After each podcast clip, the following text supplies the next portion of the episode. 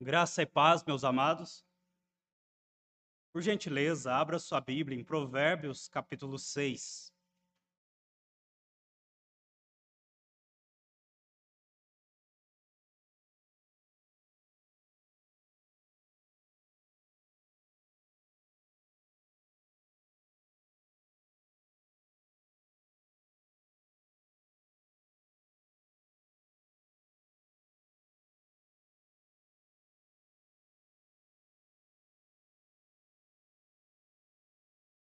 Faremos a leitura dos versos 6 ao 11. Assim nos diz a palavra do nosso Deus. Vai ter com a formiga, ó preguiçoso. Considera os seus caminhos e ser sábio. Não tendo ela chefe, nem oficial, nem comandante, no estio prepara o seu pão. Na cega, ajunta o seu mantimento Ó oh, preguiçoso, até quando ficarás deitado? Quando te levantarás do teu sono? Um pouco para dormir, um pouco para tosquenejar, um pouco para, para encruzar os braços em repouso. Assim sobrevirá a tua pobreza como um ladrão, e a tua necessidade como um homem armado. Oremos. Pai, nós louvamos teu santo e maravilhoso nome pela tua palavra que foi lida. Rogamos ao teu Espírito Santo que seja o verdadeiro expositor nesta noite. Que o Senhor fale aos nossos corações. Que o Senhor nos instrua. Que o Senhor nos esclareça e edifique. Pai, que comportamentos possam ser mudados, que mentalidades possam ser corrigidas que a tua graça e teu Espírito Santo esteja conosco, para que não apenas ouçamos, mas vivamos de acordo com a tua instrução. Estas coisas pedimos no santo nome de Cristo Jesus. Amém. Eu quero pensar com os amados nesta noite sobre trabalho como devoção e o descanso pecaminoso. Eu começo fazendo algumas perguntas provocativas. O que é trabalho? Quem inventou o trabalho? É melhor trabalhar ou descansar? Para que ou para quem trabalhamos? Nós temos atualmente três visões sobre o trabalho. Aqueles que veem o trabalho como tortura, àqueles que veem o trabalho como o objetivo, o alvo máximo de suas vidas, e àqueles que veem o trabalho como um ato de devoção a Deus. Do primeiro grupo, nós temos o poeta e dramaturgo Milor Fernandes, que certa vez disse: Eu amo meu emprego. O que eu detesto é meu trabalho. A palavra trabalho, ela vem do latim tripalho, que originalmente era um instrumento agrícola, composto de uma estaca em pé, aproximadamente 30, 40 centímetros, e duas em formato de X. As pontas eram afiadas e usava-se esse instrumento para descascar o milho e, depois de descascado, para arrancar o grão de milho seco do sabugo. Em outras regiões onde não havia plantação de milho, era utilizado para bater o trigo. O feixe de trigo era batido nessa ponta. Alguém olhando esse instrumento agrícola teve a bela ou terrível ideia de transformá-lo em um instrumento de tortura. Então fincava-se uma estaca grande no chão, duas cruzadas, e ali se amarrava a pessoa e deixava ela por longas e longas horas para que ela morresse de fome, sede, de inanição. Na segunda visão do trabalho, nós temos aqueles que veem o trabalho como o alvo máximo da sua vida, o objetivo central. São chamados de work loves, amantes do trabalho. São pessoas que trabalham 12 ou mais horas por dia, fazendo dos seus projetos pessoais na empresa a meta final das suas vidas. Eles desconsideram todo o resto, vida espiritual, família, lazer, até mesmo em alguns casos a saúde, para se concentrarem, para estarem plenamente focados na tarefa que realizam no momento. Ter sucesso no trabalho é tudo o que importa para eles. Podemos dizer que o trabalho para eles é um Deus, ou seja, eles idolatram o trabalho. Na terceira visão, nós temos o trabalho como devoção. Biblicamente falando, o trabalho é um meio de graça. Com ele nós obtemos sustento, construímos riquezas e cultuamos ao nosso Deus.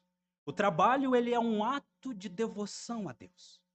A cosmovisão cristã bíblica retrata o trabalho como uma forma de cumprirmos o nosso mandato cultural. Portanto, Deus nos vocaciona para tarefas específicas enquanto aqui peregrinamos. O trabalho é uma forma de servirmos ao nosso próximo e de servirmos ao nosso Deus.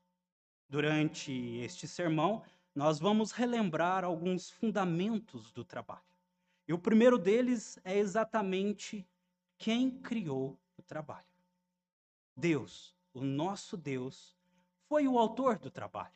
O trabalho ele não é uma punição cósmica pelo pecado do homem, pois o pecado, o trabalho foi criado antes da queda. Em Gênesis 2:15, nós vemos o homem lavrando, cultivando a terra e guardando o jardim. A queda ela vai acontecer só em Gênesis 3:6, ou seja, o trabalho vem antes do pecado. O trabalho após o pecado, ele torna-se pesaroso, afadigante, sofrido. Nós ainda vemos que existe uma ética no trabalho. Eu peço a você, por gentileza, abrir sua Bíblia lá em Colossenses, capítulo 3, versos 22 ao 24. Após Paulo combater a heresia de Colossos, ele diz aos irmãos como eles devem viver suas vidas em santidade. Ele dá orientações às esposas, aos maridos, aos filhos, aos pais e aos servos. E aos servos ele diz como trabalhar. E nessas orientações nós podemos observar a ética do trabalho divino. Colossenses 3, verso 22, assim nos diz: Servos, obedecei em tudo ao vosso Senhor segundo a carne, não servindo apenas sob vigilância, visando tão somente agradar aos homens, mas em singeleza de coração, temendo ao Senhor. Tudo quando fizerdes, fazei-o de todo o coração, como para o Senhor e não para os homens. Cientes que recebereis do Senhor a recompensa da herança.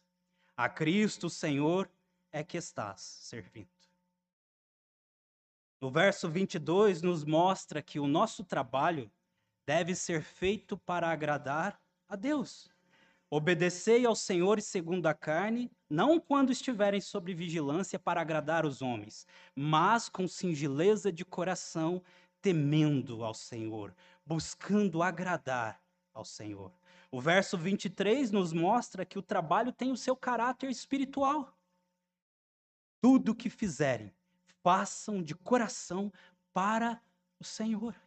Todo trabalho é um trabalho espiritual verso 24, na sua primeira parte, mostra que o salário, a recompensa pelo trabalho, a maior recompensa, não aquela que recebemos no fim do mês, mas aquela que receberemos ao final da vida, ela vem do Senhor. Cientes de que recebereis do Senhor a recompensa da herança. O verso 24 ainda nos mostra para quem trabalhamos, quem é nosso verdadeiro patrão. A Cristo, o Senhor, é que estás servindo. O pecado, com toda a sua capacidade destrutiva, ele não conseguiu retirar do trabalho seu caráter espiritual. O texto de Provérbios que veremos nesta noite, ele nos mostra como desenvolver o nosso trabalho, evitando, assim, resultados que aborreçam ao nosso Deus. O trabalho como um ato de devoção e o descanso pecaminoso.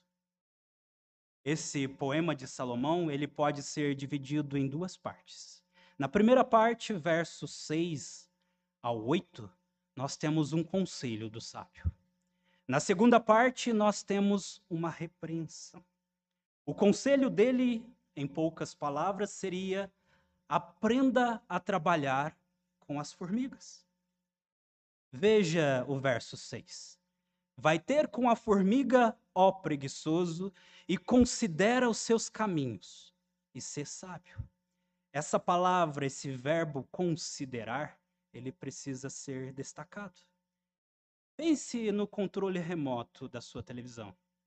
Você consegue lembrar da ordem das teclas?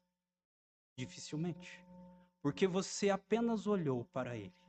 Mas se você tivesse dedicado tempo tentando decorar a posição delas, tivesse observado atentamente, você teria executado o que esse verbo ordena. Você teria considerado. Considere os caminhos da formiga é olhar atentamente, é observar com plena atenção para aprender através desse gesto. John Crotts, comentando, ele diz que aprender com uma formiga é algo bastante humilhante, pois a formiga, ela toda inteira, ela é menor que o nosso cérebro. Nós somos convidados a sentarmos na escola da cadeira primária e aprender com um professor que tem menos de um centímetro de tamanho, pesa menos de uma grama e é bastante irritante. Esse conselho de Salomão traz à minha mente uma fábula que eu ouvia quando criança. A fábula da formiga e da cigarra, no qual a formiga se dedicava ao trabalho e a cigarra, como o bom preguiçoso, só cantava. Essa fábula ela foi recontada na história por alguns autores. Eu destaco três: Esopo, Jean de La Fontaine e Monteiro Lobato. Esopo ele mostra a formiga como trabalhadora e generosa, a cigarra como alguém que foi agraciada com o dom da música, porém é preguiçosa. Jean de La Fontaine ele tem uma visão um pouco diferente. Ele vê a formiga como trabalhadora, mas egoísta. E a cigarra como uma ilustre cantora, porém continua preguiçosa. Monteiro Lobato ele já é um pouquinho mais cruel. Ele vê a formiga como trabalhadora, mas avarenta e invejosa, que recusa ajudar a cigarra. A cigarra, pobre coitada, ela precisa de ajuda para se manter viva. A visão de La Fontaine e de Monteiro Lobato são visões marxistas. Elas nos mostram que quem trabalha tem o dever moral de sustentar os preguiçosos. É algo que, obviamente, nós e o autor bíblico repudiamos. A visão de Esopo é a que mais se aproxima da visão de Salomão, que é a visão que nós exporemos. Veja outras passagens que Salomão trabalha a mesma ideia. Provérbios 10:4 ele diz: Quem se esforça no trabalho enriquece. Provérbios 12:11 ele diz: O que lavra a sua terra será farto de pão. O que podemos concluir da somatória desses três versos, desses três textos, é que o lucro do trabalho é riqueza, sustento e bem-estar. Considera os seus caminhos, diz o sábio. Faremos isso. Observando a formiga, nós podemos ver que elas são dedicadas. Você nunca viu uma formiga enrolando para começar o trabalho. Você não consegue imaginar uma formiga dando desculpa para não sair do formigueiro e ir trabalhar. Você jamais vai achar uma formiga dormindo na hora do almoço ou enrolando perto do bebedouro de água, muito menos discutindo férias e pausas longas na hora do almoço. As formigas oferecem um exemplo incrível de trabalho. Elas são disciplinadas, fiéis, elas são livres de procrastinação. O trabalho intenso da formiga é um convite para nós trabalharmos com dedicação e não para idolatrarmos o trabalho. Considera os seus caminhos, disse o sábio. Veja o verso 7. As formigas não têm chefe, não têm oficial, não têm comandante. Elas não têm um líder. O líder é aquele camarada que chama a disciplina. O líder é a pessoa que orienta a melhor forma de realizar uma tarefa. É aquele que auxilia na organização. É aquele que fiscaliza se tudo está sendo realizado conforme um plano pré-estabelecido. As formigas não têm líder e elas trabalham muito bem. A conclusão que chegamos é que elas são automotivadas. As formigas são produtivas, sem necessidade de uma motivação externa. Os motivados, eles agem diferente. Eles murmuram, eles são pessimistas, eles não têm perspectivas. Somos instruídos a ser realizadores, proativos e disciplinados por causa daquele a quem servimos. A pergunta então é: o que nos motiva a trabalhar? Uns são motivados pelo desejo de ter mais coisas. Outros pela ânsia de tirar férias exóticas em algum lugar maravilhoso. Há aqueles que desejam reconhecimento. Também há aqueles que trabalham apenas pelo sustento seu e da sua família. O apóstolo Paulo, ele nos instrui o que nos deve motivar a trabalhar. 1 Coríntios 10, 31, ele nos diz: quer vocês comam, quer vocês bebam, quer vocês façam qualquer outra coisa, e nesse coisa está o trabalho, façam para a glória de Deus. Paulo, nesse texto, ele une necessidades temporais, comer e beber, com necessidades eternas, a glória do nosso Deus. A devoção deve ser nosso maior motivador para o trabalho.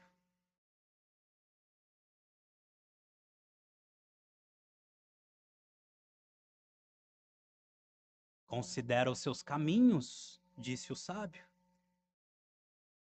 Verso 8. No estio, no verão, elas preparam o seu pão. Na cega, que também acontece no verão, elas ajuntam o seu mantimento. Elas colhem folhas e levam para debaixo da terra, para que ali, com o calor e a umidade, possa produzir fungos e elas se alimentarão do fungo.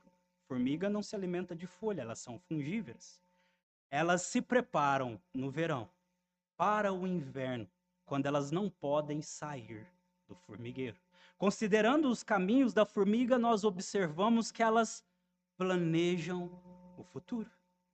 Elas têm um senso de preparação prévia altamente elevado. Tal comportamento nos incentiva a planejar o futuro. Os planos do diligente, eles tendem à abundância, mas a pressa excessiva resulta em pobreza. Um bom exemplo de alguém que planejou o futuro com excelência foi José do Egito. Faraó tem aquele sonho, e no sonho foi constatado que a terra teria sete anos de fartura, seguidos de sete anos de fome. O conselho de José para o seu planejamento do futuro foi: Faraó, guarde 20% do que se colher durante os sete anos de fartura. E isso salvou ele, a sua família e a semente santa, possibilitando que a promessa de Gênesis 3,15 fosse cumprida, porque ele usou da sabedoria de planejar para o futuro. Já dizia Benjamin Franklin: quem falha em planejar está planejando falhar. As formigas são trabalhadoras dedicadas, automotivadas, que se preparam para o futuro. E finalmente considera os seus caminhos, nós vemos o resultado disso, dessa dedicação, dessa motivação e desse precaver-se. O trabalho das formigas faz com que elas estejam preparadas para o inverno, para o período da fome. Elas terão pão, elas terão o seu alimento, não passarão necessidade.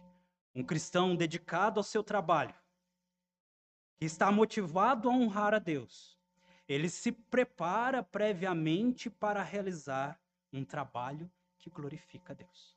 Fazemos isso nos empenhando nos nossos estudos. Depois que temos nossas profissões, fazemos isso nos dedicando a ela. E quando estamos aposentados, nos preparamos para a glória eterna. Alguém que está desempenhando bem a sua vocação, aquela a qual o Senhor lhe deu, ele trabalha como uma formiga, de forma árdua. Então, nós temos a segunda parte do poema, versos 9 ao 11. Ó oh, preguiçoso, até quando ficarás deitado? Quando te levantarás do teu sono?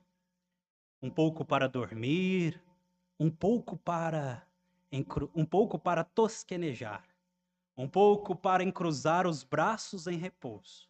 Assim sobrevirá a tua pobreza como um homem armado, como um ladrão, e a tua necessidade como um homem armado. A repreensão é: evite descansar mais que o necessário. O que é um preguiçoso? Senão a pessoa que quer trabalhar pouco e descansar muito. Em alguns casos, nem quer trabalhar. Descansar, ele é uma necessidade do corpo humano, mas em excesso, ele cria, cria muitas dificuldades. Algo que se tornou popular ultimamente é a cesta. Aquele descanso de 30 a uma hora após o almoço. Algumas empresas estão até colocando colchonetes, travesseiro e redes para que os funcionários possam descansar após o almoço, porque constatou-se cientificamente que esse descanso aumenta a produção. Neste texto, Salomão se mostra impaciente com o preguiçoso. Essas perguntas em sequência é como se alguém fizesse uma pergunta em um tom calmo e depois aumentasse o tom de voz e então mostrasse a sua irritação. Ó oh, preguiçoso, até quando ficarás deitado? Quando você vai se levantar do seu sono? Você quer dormir, você quer descansar, mas você não sabe que isso vai dar problema. O sono do preguiçoso, meus amados, ele é escapismo puro. Ele dorme para fugir de encarar o mundo, os problemas, as dificuldades. Ele usa o sono como um narcótico, como um entorpecente. O sono vicia. Ele cria o desejo de dormir mais. O preguiçoso, ele deita para dormir e não consegue.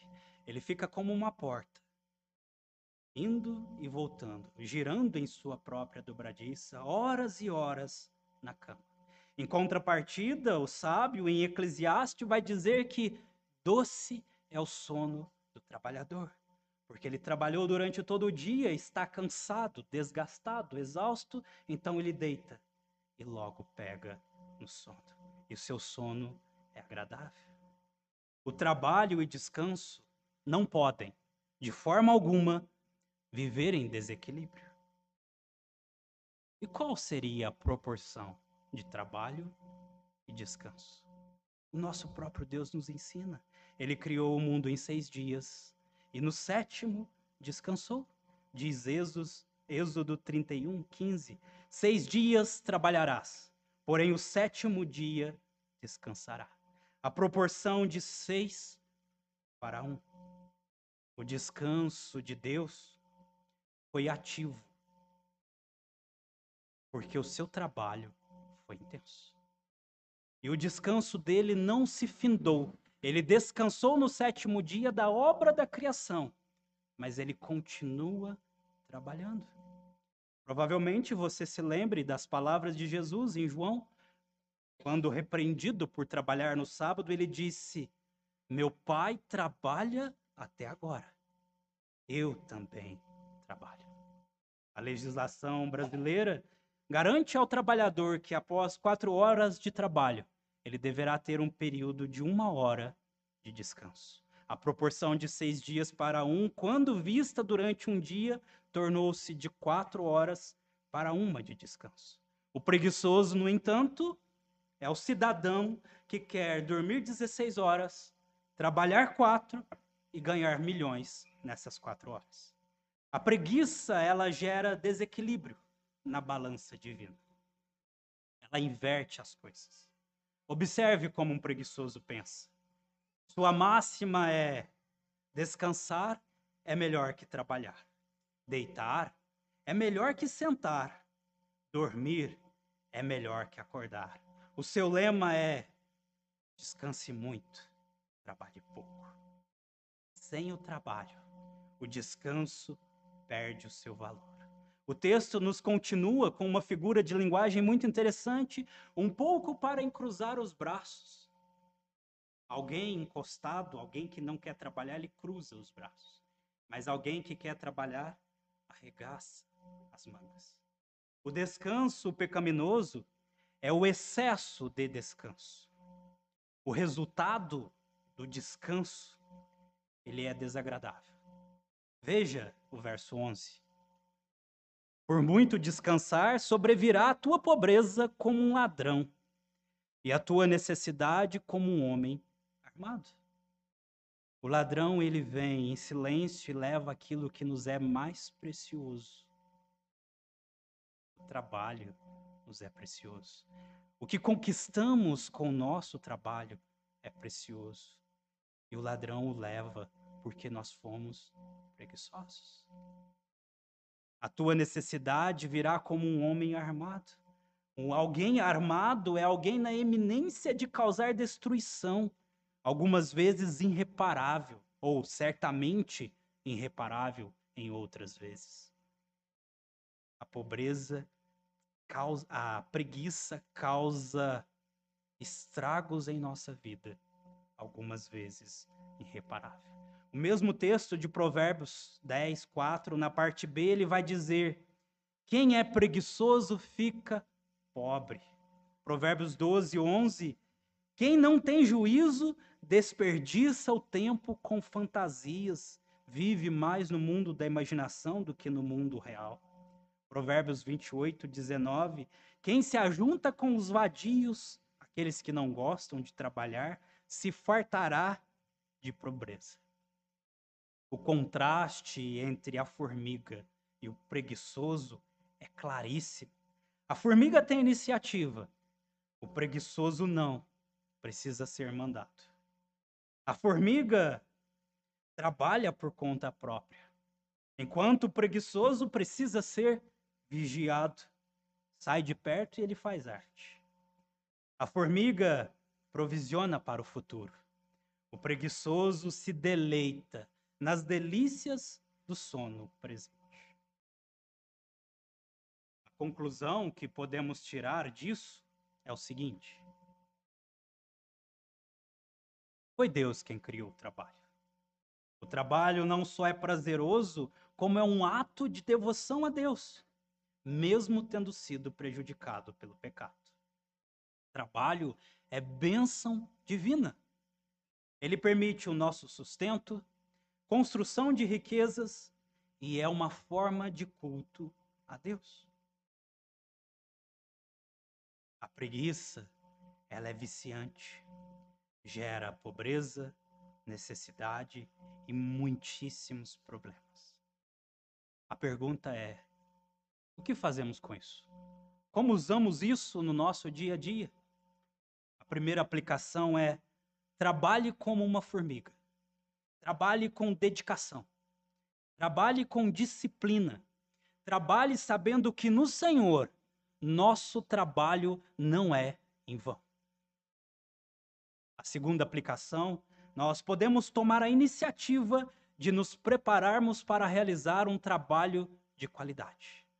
Essa iniciativa pode ser tomada através do estudo, através do planejamento, através do realizar algumas pequenas tarefas que contribuirão para o melhor desempenho do trabalho. Os work loves, aqueles que veem o trabalho como o alvo principal de suas vidas, eles trabalham em excesso. E o excesso do trabalho é tão prejudicial quanto o excesso de descanso. O excesso de trabalho é idolatria ao trabalho, e o excesso de descanso é idolatria ao lazer. Trabalhe com dedicação e saiba manter o equilíbrio entre trabalho e descanso. Outra aplicação que podemos fazer é corrigir nossa motivação para o trabalho. Muitas vezes nós trabalhamos porque queremos riquezas deste mundo, riquezas materiais, porque queremos férias exóticas em lugares maravilhosos. Nós precisamos trabalhar para glorificar o nosso Deus, porque glorificar a Deus é o fim principal de todo homem. Que nossa ética de trabalho, que nossa cosmovisão cristã sirva de luz para aqueles que estão ao nosso redor. Vale a pena trabalhar como uma formiga. É grande loucura imitar o comportamento do preguiçoso. Falemos com Deus. Senhor, nós te agradecemos por este momento no qual podemos ler a tua palavra e ouvir a exposição da mesma. Que o teu Espírito Santo aplique esta palavra no mais profundo da nossa alma e do nosso coração. Que amanhã, ao exercer a vocação que o Senhor nos deste, possamos nos lembrar da formiga, trabalhar com dedicação, trabalhar com a automotivação correta que é glorificar ao Senhor trabalhar planejando o futuro. Não apenas a aposentadoria ou riquezas desta terra, mas o futuro que glorifica ao Senhor e exalta o teu nome. Papai, rogamos a Ti com todo o nosso coração, afasta de nós a preguiça, que possamos ter o equilíbrio do descanso e usufruir do descanso que o Senhor nos deste no domingo, nos pequenos intervalos durante o dia, que nossa mente consiga se desligar do trabalho, que nossa alma descanse em Cristo Jesus e que assim nos preparemos para o descanso eterno. Que ao cumprir o nosso mandato cultural, a nossa vocação, possamos completar a carreira e descansar da nossa luta neste mundo de orfandade nessa terra de peregrinação com alegria no coração, sabendo que realizamos a boa obra que o Senhor nos chamou para realizar. Papai, usa-nos para sermos luz em nosso trabalho, para influenciar as pessoas a enxergarem o trabalho da forma que o Senhor enxerga. Assim, bom Deus, pedimos e agradecemos. No nome de Cristo, nosso Senhor e Mestre. Amém.